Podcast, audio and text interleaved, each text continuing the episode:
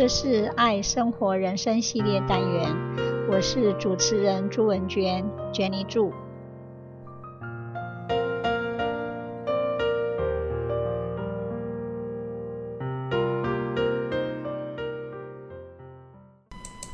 这一周我要分享的是赛斯资料 （Tenants of the SIS Material。The SIS material covers a wide variety of topics, including the nature of physical reality, the origins of the universe, the theory of evolution, the Christ story, the nature of God, and the purpose of life.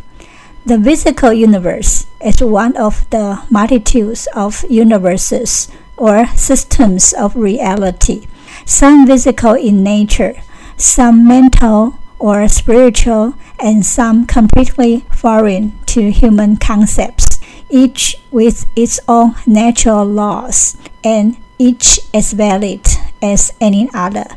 All systems of reality are, to some extent, camouflages, since all beings have an existence which is independent of any system. The number of systems is infinite, since new systems come into existence constantly. No system of reality is closed or finite. Energy and information pass through all systems. Reincarnation is the lure, although many misconceptions abound. For example, human beings never reincarnate as animals. Cause and effect does not operate from one life to the next. Each individual must experience fatherhood, motherhood, and childhood, and thus must incarnate at least twice.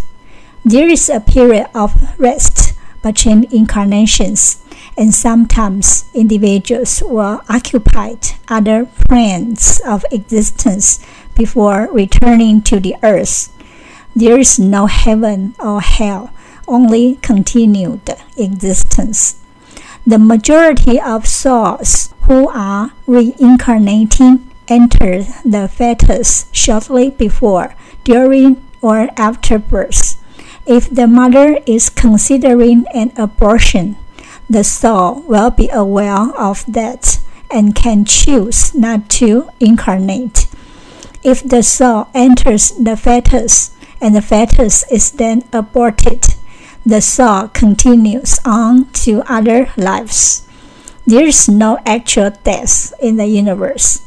Even the cells of the fetus reincarnate. Each human individual has many layers, most notably an outer ego, which interacts with the physical world, and an inner ego or inner self, which is concerned with the mechanics of constructing the physical world and which existed prior to any incarnations. The entire self is a gestalt consisting of the various selves that the entity has been through all past existences, physical and non physical, plus all the currently reincarnated selves and all their probable counterparts. According to this, human beings are generally unaware of the inner self although it comes through an intuition and the inner voice that many people believe they hear. At death, the outer ego lives on and continues to develop. It becomes part of the entire gestalt that forms the entity, but is free to evolve as it chooses and to develop new associations. Each incarnated self exists in four universes simultaneously the physical universe, a dream universe, an adjacent electrical universe, and an antimatter universe. The various portions of the self and the various universes are all aspects of a single whole. Ultimately, there are no boundaries to the self, just as there are no boundaries to any system of reality. Time and space are illusions, and both the past and future coexist with the present in what Seth referred to as a spacious present. Therefore, a person's incarnations in different time periods are actually lived simultaneously as opposed to consecutively. Communication among the various past, present, and future selves occurs during the dream state. All individuals create their own circumstances and experiences within the shared earthly environment. You create your own reality was frequently used by Seth. The inner self is responsible for the construction and maintenance of the individual's physical body and immediate physical environment. Events, however, unfold according to the outer ego's beliefs and attitudes. Both productive and unproductive attitudes are translated into reality, and thus, one of the tasks of the individual is to learn how to direct his or her thoughts in positive directions.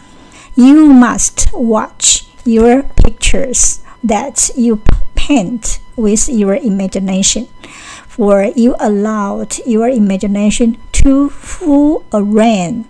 If you read your early material, you will see that your environment and the conditions of your life at any given time are the direct results of your own inner expectations you form physical materializations of these realities within your own mind.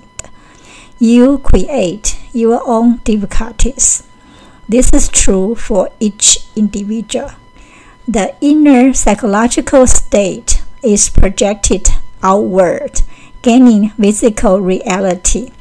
The laws apply to everyone you can use them for your own benefit and change your own conditions once you realize what they are.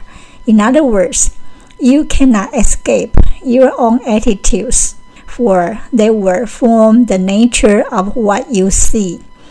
You see what you want to see, and you see your own thoughts and emotional attitudes materialized in physical form. If changes are to occur, they must be mental and psychic changes. These will be reflected in your environment. There is a God whom Seth referred to as all that is.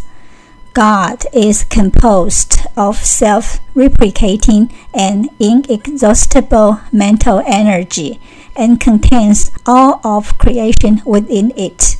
The mental energy of God is the composite substance of all things, including all beings, all universes, and all events and phenomena. God's consciousness extends into all things as they are created and is therefore omnipresent.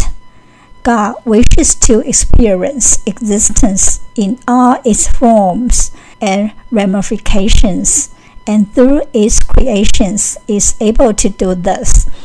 God is therefore dynamic and ever changing and shares in the failures, triumphs, perfections, and imperfections of its creations.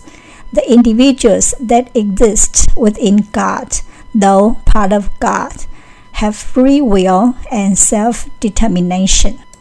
Thank you for sharing. Bye bye. 这是爱生活人生系列单元，我是主持人朱文娟，Jenny 祝，希望你会喜欢这次的节目。我们下次见，拜拜。